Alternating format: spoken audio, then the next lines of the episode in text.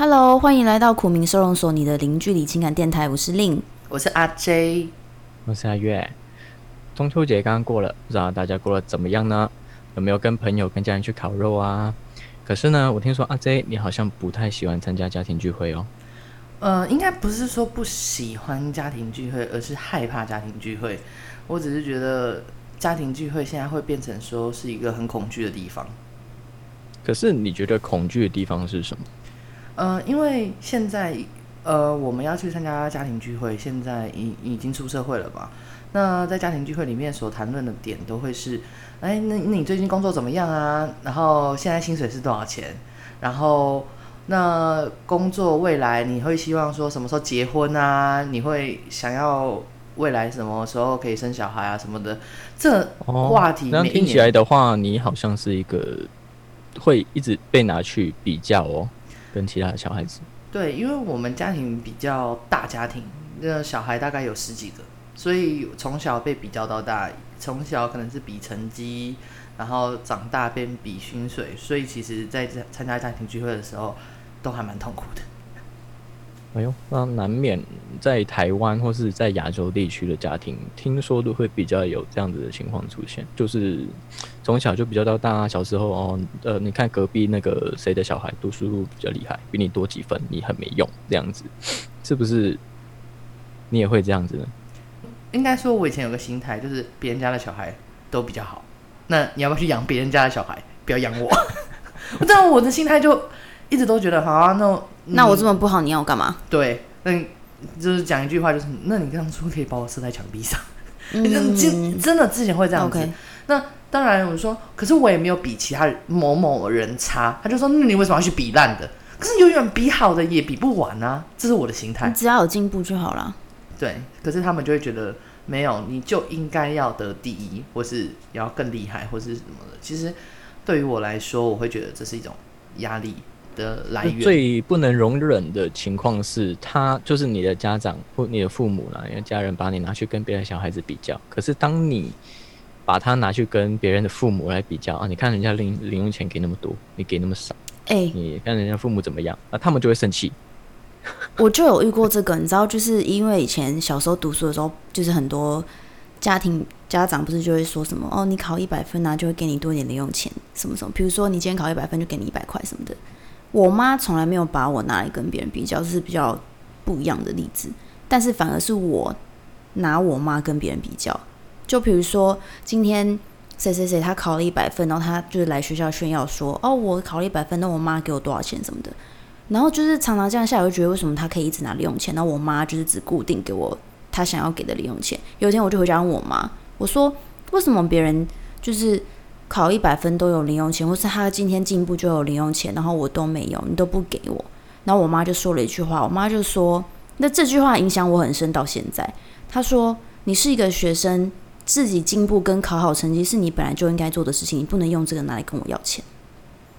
哦，我觉得你妈妈在这觉得那个是一个鼓励的方法啦，虽然她的想法是对的。我就觉得这件事情就是后来影响到我还蛮蛮多层面，就是觉得你今天本来就应该要把你自己的事情做好，而你不会想要说我做了这好做好这件事情，我只是为了得到奖励，因为你这样其实会很累。对啊，我觉得那样子的想法很正向啦。毕竟你读书是为了你自己，并不是为了说那家里用钱你才读书。因为出了社会，你付出跟收获不一定成正比。从小培养这个心态是对的。对啊，没有错。而且我最近看到某些就是嗯文章，他们觉得说，如果说你要鼓励小孩子在拿了一个什么样的成绩跟你换钱的时候，你这时候应该要给他一个很正确的观念，就是说你要怎么把这些钱再去。做更多投资自己的方法，这是外国现在的教育方法。你们有觉得台湾跟外国的小孩子的教育方法有差别很大吗？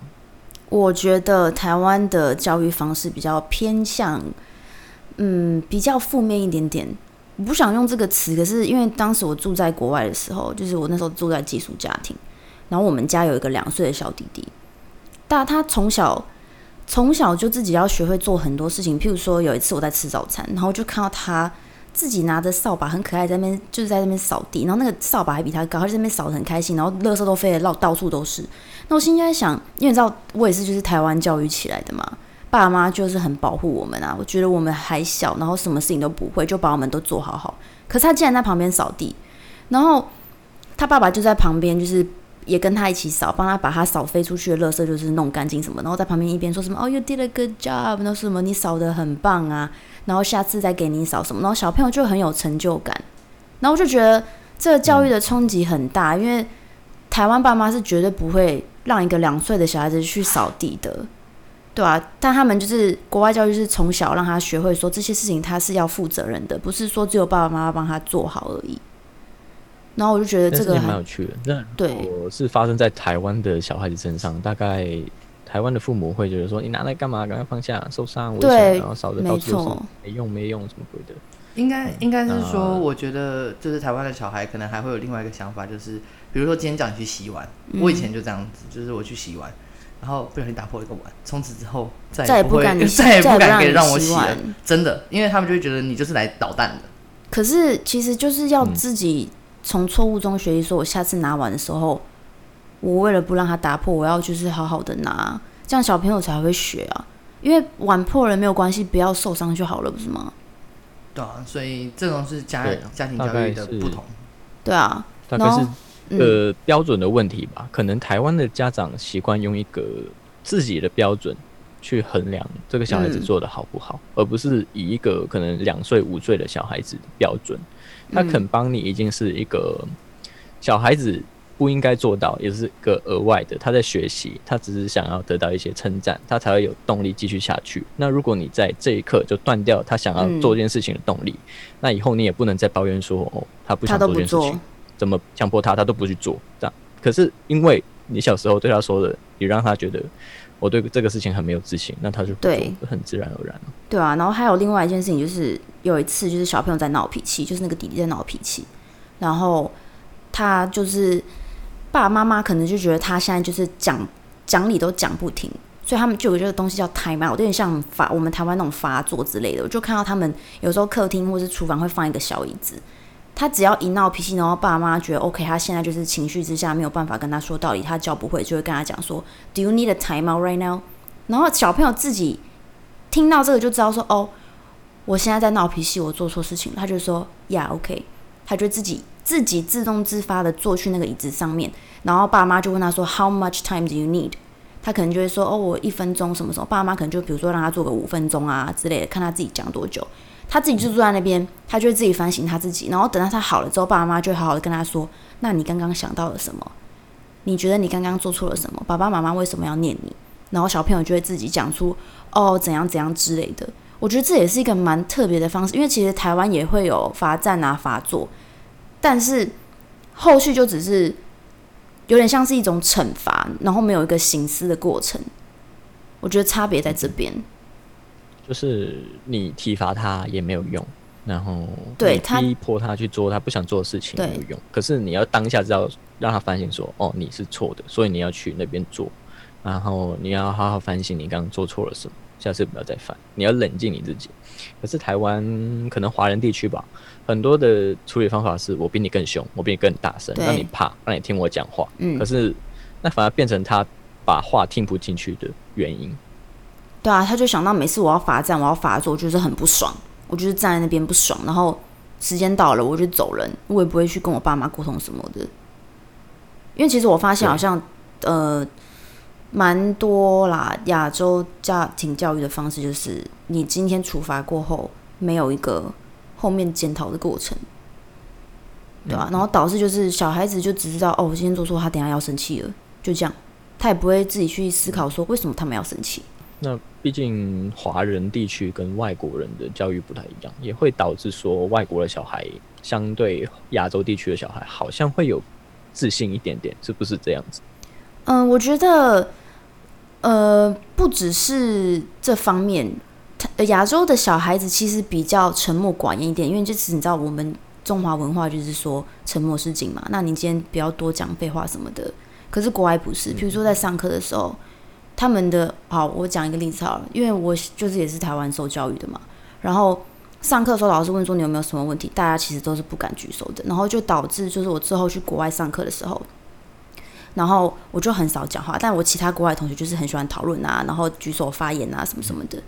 那老师就是觉得说我我话说太少，所以他就一直在测试我，一直想要鼓励我讲话。然后有一天他用了一个方式，那时候我们要就是签一个要签一个东西，要有点像签合约之类的。后来我走到就是老师讲桌那边的时候，我在签的时候，上面不是我的名字，然后我就说哦，this is not my name。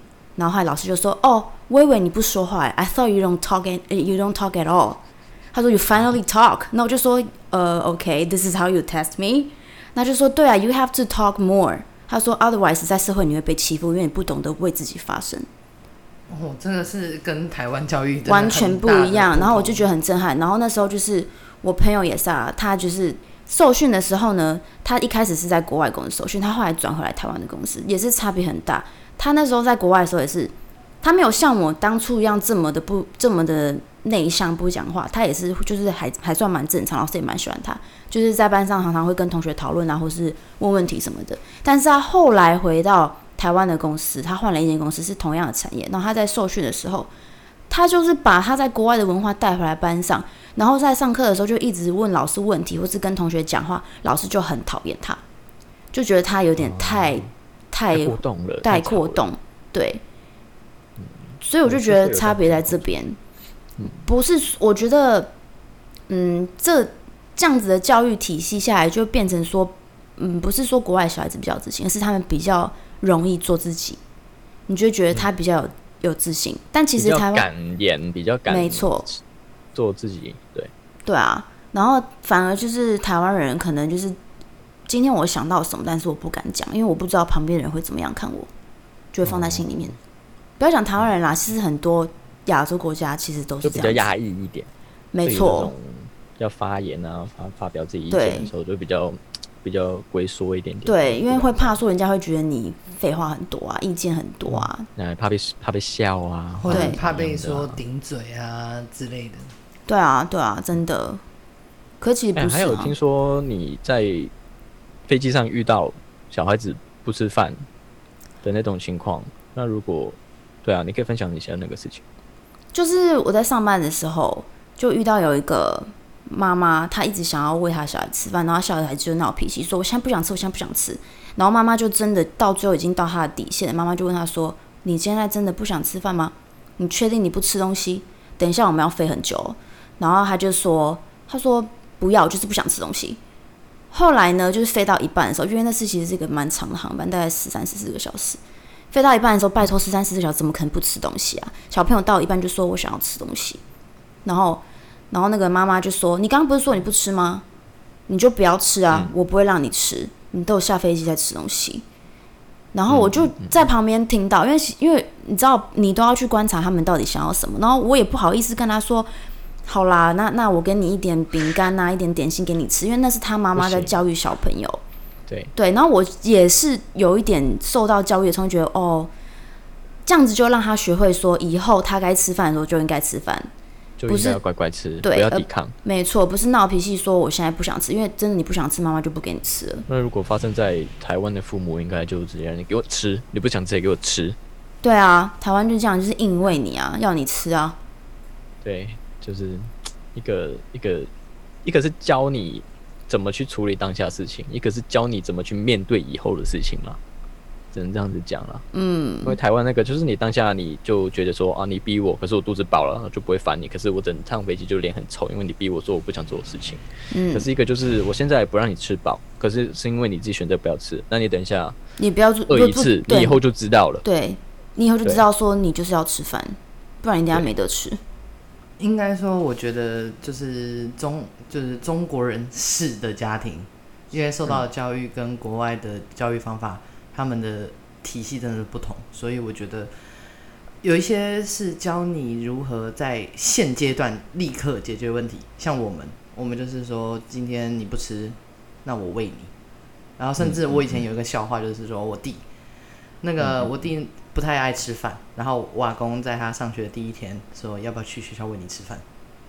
啊，是哦。对，我阿公说：“我阿公，我一直记得我阿公那个时候是说，老爷，我阿公叫我弟老爷，要不要去学校喂你吃饭？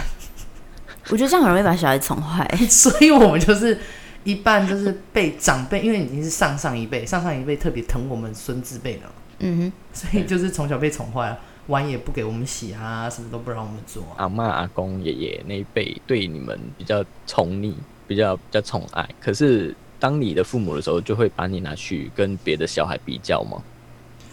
呃，比较心态，我觉得也有差，因为真正会比较的其实是我妈妈那一边，就是外婆家比较容易比较。可是我觉得这个其实是我妈妈自己本身的问题，并不是哦我、我什么阿姨啊不是，而是我妈自己本身很爱比较，她觉得她优越感哼，是个性的关系。对，那是个性的问题。她不希望呃，就是比别人输，她的个性比较好强，她也希望她的小孩比别人强，所以她就一直把她的小孩拿出来比较。可是她不知道每个小孩其实也有自己的个性。那除了你妈妈就是会拿你跟别人比较，她会对你很有保护性吗？就是保护过多这样？嗯，并不会。而且我从小有一点像军事教育，我只要一做不好，我就会被我妈打。OK，哦比如说，从小会被逼迫嘛，去练音乐啊，然后如果音乐练不好，我就是被打。我回到家就是一顿打，OK，然后或是呃，曾经有一个最让我印象深刻的事，而且这件事情还不是从我妈口中说出来，就是因为我很我会被打这件事情，大概所有家家人都知道，然后他们说为什么我我妈从哦发生这一件事情以后，她比较不打我，就是因为我去跟我的音乐老师说，可不可以再多练一下，不然的话我回去会被我妈妈打。哦，然后在她在外面，怕了。她在外面听到这件事情，她从那一天以后开始比较不打我。可是我已经开始抵触这种教育了，嗯。就是你会害怕，我会害怕，嗯。我已经不觉得我学什么东西是我自愿的了。当时这样好像对你造成了不小的心理阴影。对，因为我觉得很多时候我想要做的事情，他并不愿意让我做，他我都是他想要的方法而教育下来的。嗯嗯，我之前看到一句话，有一个外国人说，他说，呃，a lot of parents will do anything for their kids except let them be themselves。嗯，就他都帮你做好好，可是他唯一不做的就是他不让你做自己。做的就是你不能让做你自己了，对不能做你自己自己喜欢的事情了。对啊，所以在做自己的路上，其实还蛮坎坷的。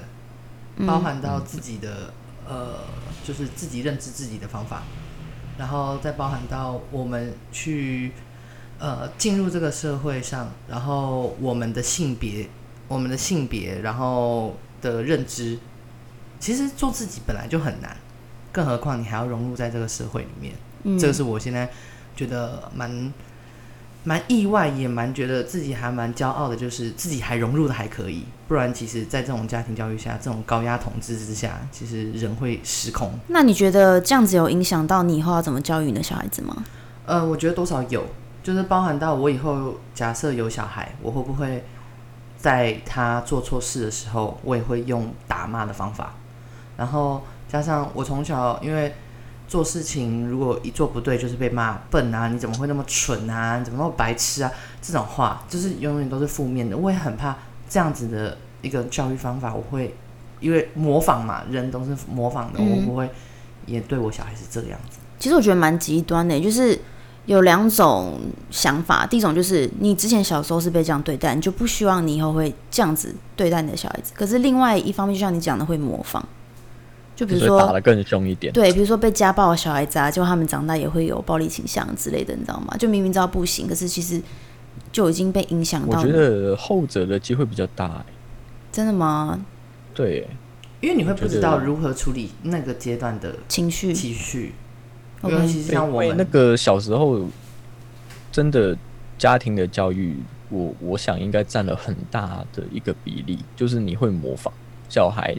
就是一张白纸，他们就会模仿所有家长对他做的事情，那那个思想就直接植入了他的他的心里，那他以后也会这样子做事，因为毕竟经历那样子清醒过来的，应该真的是少数。嗯，所以我觉得从小的家庭教育其实会影响人一辈子，这是我目前为何不想养小孩 OK，方法，诶、方式。我也不知道我会不会有小孩啦，但是是我妈就是一直都是充满爱的在 raise me up，所以我就觉得还还可以。那你们觉得家长到底应不应该打小孩？我小时候有被打过、欸，很小那种打，还是真的真的打得很凶的那种打？嗯，那种是不一样的。我觉得好像其实爸爸妈妈有时候会看是男生还是女生，因为像我如果今天做错什么事情，可能我就只是罚站或是罚跪，或是被打个一下。但是我上次有一次，因为我跟我弟吵架，其实是他的错啦。然后我爸打了我一下，然后我弟那时候我爸用同一只扫把打他，打到扫把断掉。结果我弟一整个月都没有办法好好的坐在椅子上面，因为他屁股整个大 O C，而且是那种有流血的那一种。但是也因为那一次之后，我弟就再也不敢做出同样的事情。所以你说是那样子感觉也是因为极端因为那个威吓性在啊，哦，对啊，但可能不是真的他不想做这件事情，而是他不敢。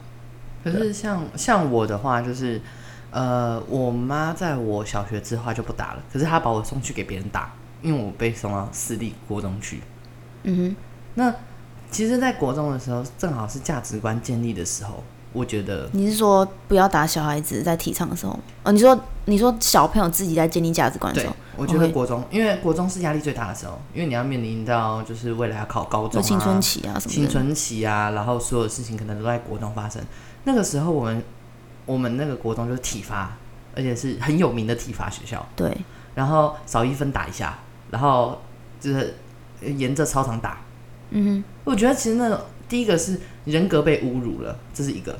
然后第二个就是你每天早上起床就是要面对你今天一整天会被打，你睡觉前就是刚被打完，可是这样会不会被打到后面你已经麻痹了？就是麻痹啦，而且你会觉得你身旁的同才也都是跟你一样被打，你会觉得还好。可是等到了我再长大一点，就是到了大学之后，我才觉得这一切都是那么荒谬。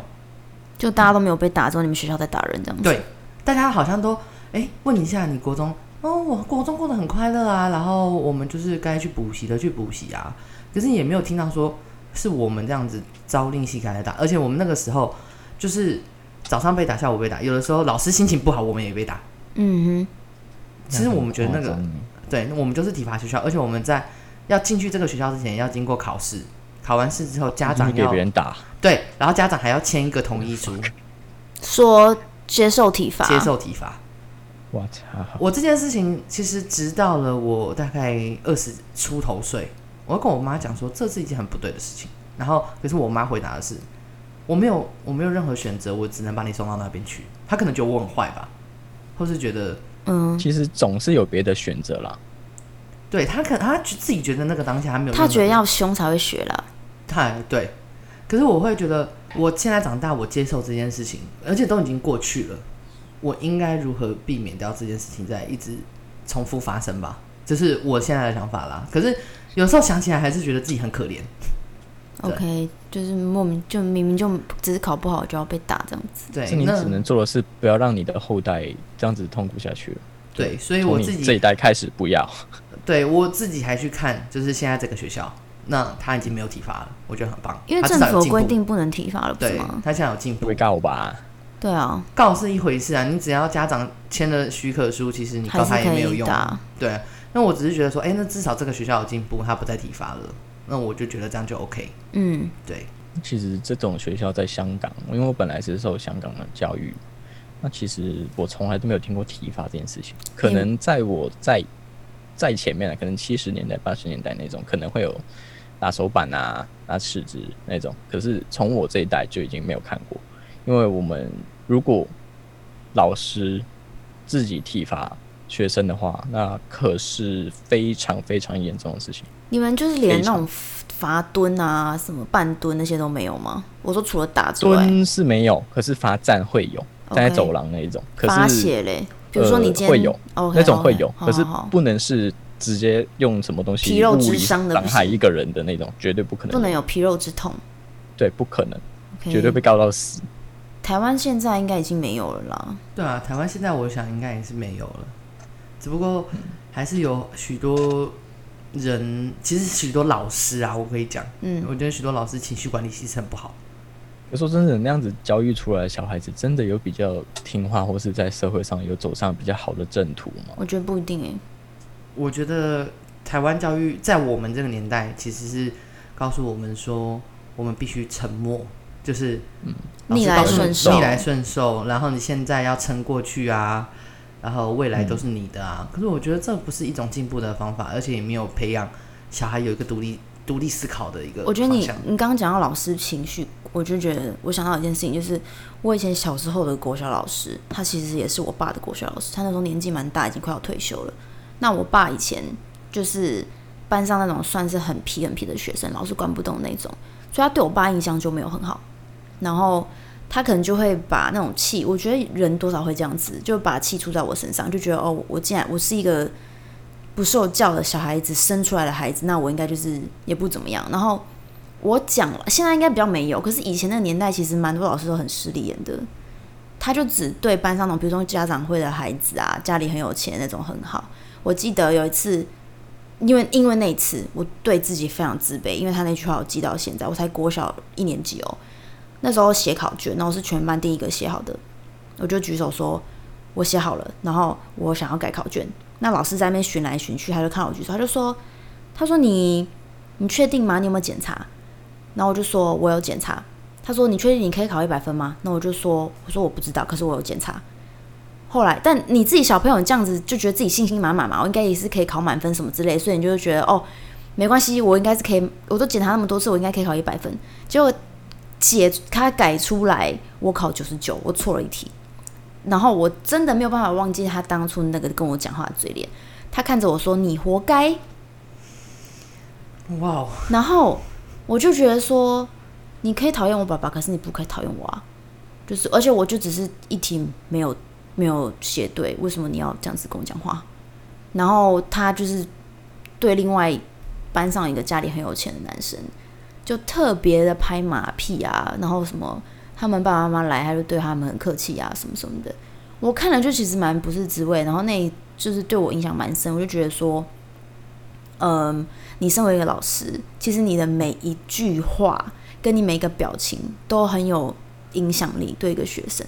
像我们高中老师就很好，我们高中老师他就是虽然是很常在那边抱怨说我们不读书干嘛的，可是他就是用尽各种方式让我们对我们学的科目有兴趣，比如说看电影啊，因为我们是英外系的嘛，比如说看电影啊，然后看故事书，或者他甚至他连自己还讲故事给我们听。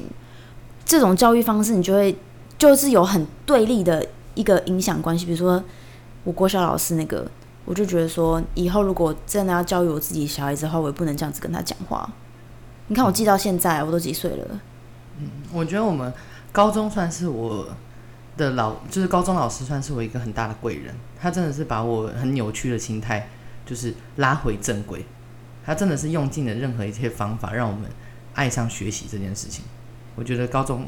才是真正的一个启蒙的时候。可如果是在高中，我还是碰到这种老师，我可能会直接摒弃掉台湾式的教育。说真的，在高中才遇到真的启蒙自己的老师，这件事情是有点晚的。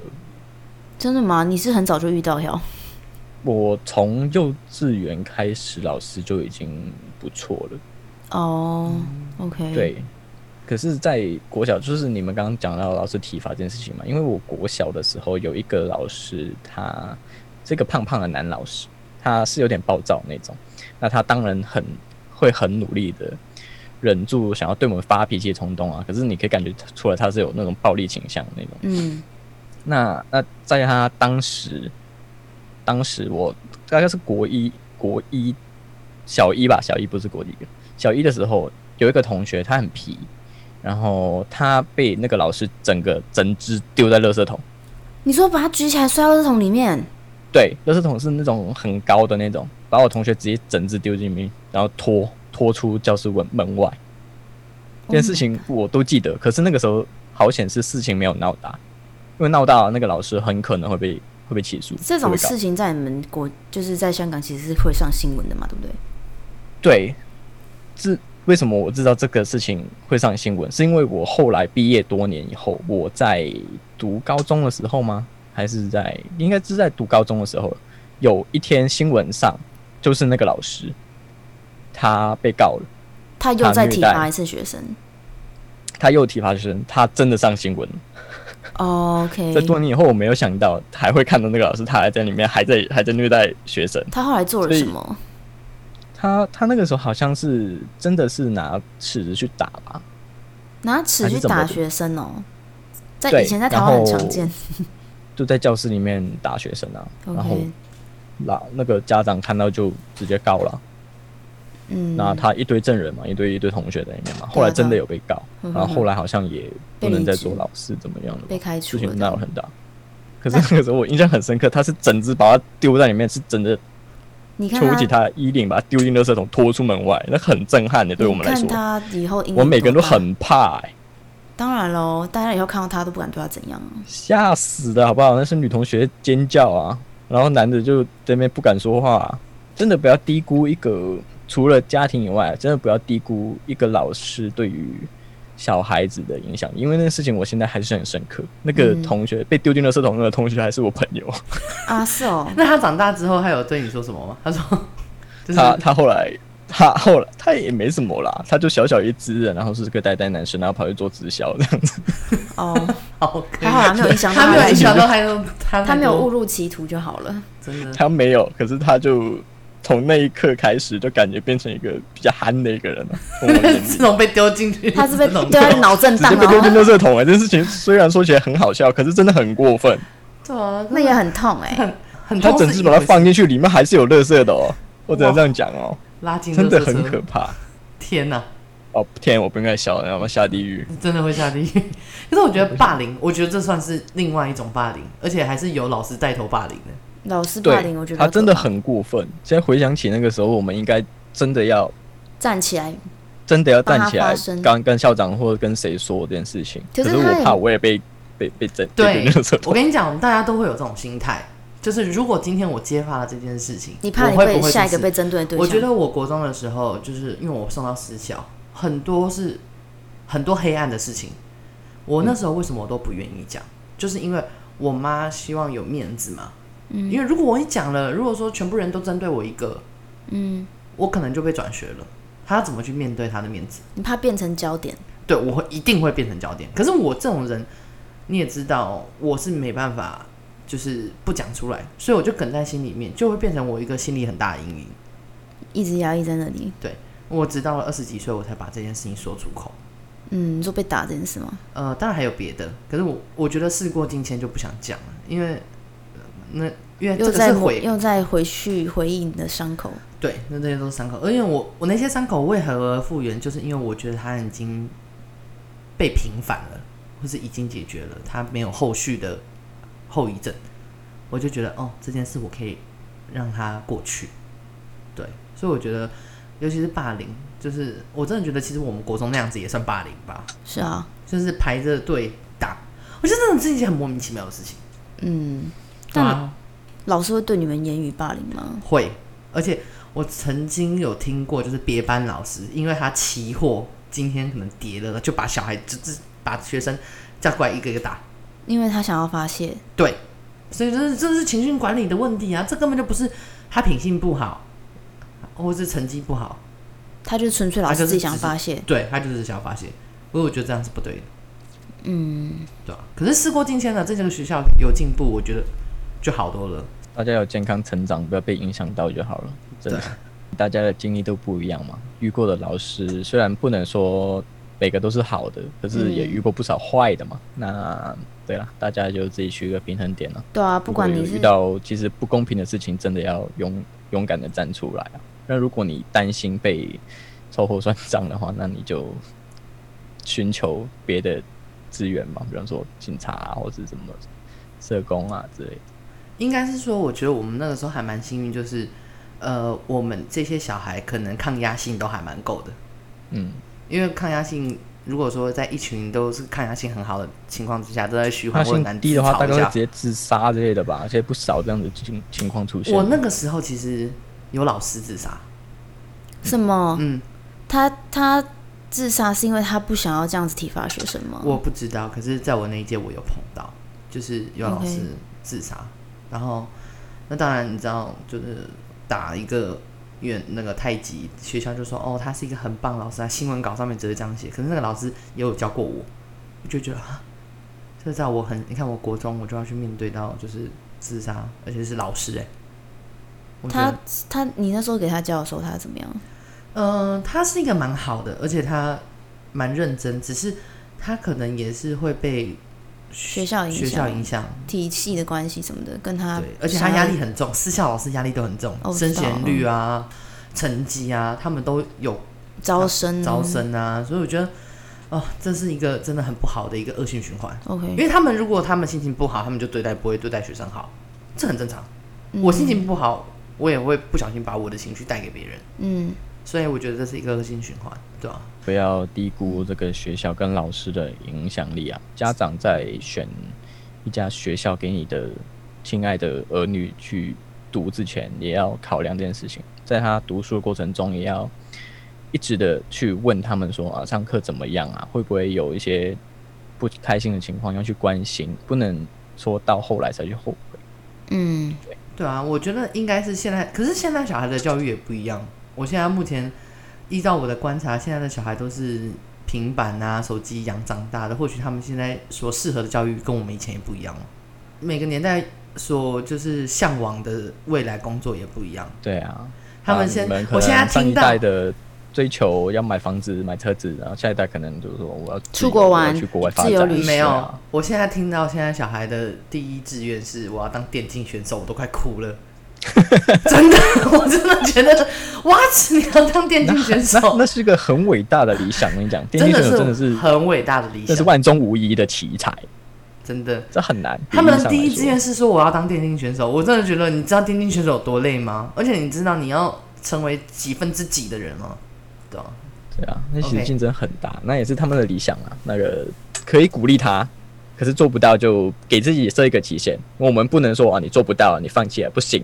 你说 OK，那你给自己定一个目标，你二十二岁前你要当到电竞选手，做不到你就放弃，乖乖去做别的事情。那你给自己一个这样的一个界限，一个一个约定，对，过了就不要再追求，就去做你原本应该做的事，嗯不要浪费时间，不要蹉跎岁月，就这样。对啊，所以我们现在应该也要想一想，我们以前的梦想是什么，我们有没有达到？我想应该，嗯，我还没吧，我觉得，因为我其实我有点忘记我以前小时候写写小时候志愿是什么，我已经乱写。那我很好奇，那你小时候你家人想要你走的路是什么？嗯，乖乖成为一个乖乖的学生，在社社会上就是只要正常就好了。真的，就是你考他试考得好有强迫，你学很多的不同兴趣班啊、学琴啊什么的，那没有带点期望在里面吗？就是成为一个出色的钢琴家，或是怎么演奏？没有，，他们完全没有。没有，真的没有。他们只是觉得说他们以前穷，他们没办法学，他们现在可能有这个，就要你所以他是把自己的的没学到的东西加注让你去帮在我身上。他学对，没错，哦。哎、我觉得会这样子哎、会啦。像我就小时候想学芭蕾舞，但我没有学，然后我就一直幻想，如果我以后生个女儿，我要送她去学芭蕾舞。我我我都没有考虑她到底要不学。要不要学？然后，然后你女儿以后告诉我说，那哎、有我想去学溜滑板，然后哦，可以了，可以可以去去去。那你可以加一个学芭蕾舞吗？她就说 no。对啊，对啊，我觉得哎，所以每个年代有每个年代不一样要面对的事情，那只能说各位加油喽，各位苦民们。就遇到不快乐的事情，真的要跟家人讲啊，不要跟家人有中间中间有太多的那种怎么讲隔阂吗？应该是说家人是最靠近你的一群人啊。要加强沟通，可是我还在学习。对啦，我还这样在学习加强沟通，但你要对方听得进去啊，是不是？对，这很重要。那如果对方听不进去，那就不要硬碰就没有，沟通了。那就不要可是硬碰硬。我还是觉得需要表达啊、不然你到最后你也会自己变成一个不会表达、跟着别人情绪走的一个人而已。OK，那你可以不跟家人讲，你可以跟朋友讲啊，可是不要把那个坏子憋在心里，什么都不讲，到最后自己不开心怎么样？对啊，我们也可以跟我们分享哦。哦，我觉得我们期望大家一起踊跃来信，看看我们可不可以解决你一些困扰。因为我们相信令最近大概也是吸收我们不少的负面能量，他是一个非常好的心灵导师，对啊，完全免费哦。完全免费哦。对，好啦，今天就差不多这样啦，好，好啦大家拜拜拜拜拜拜。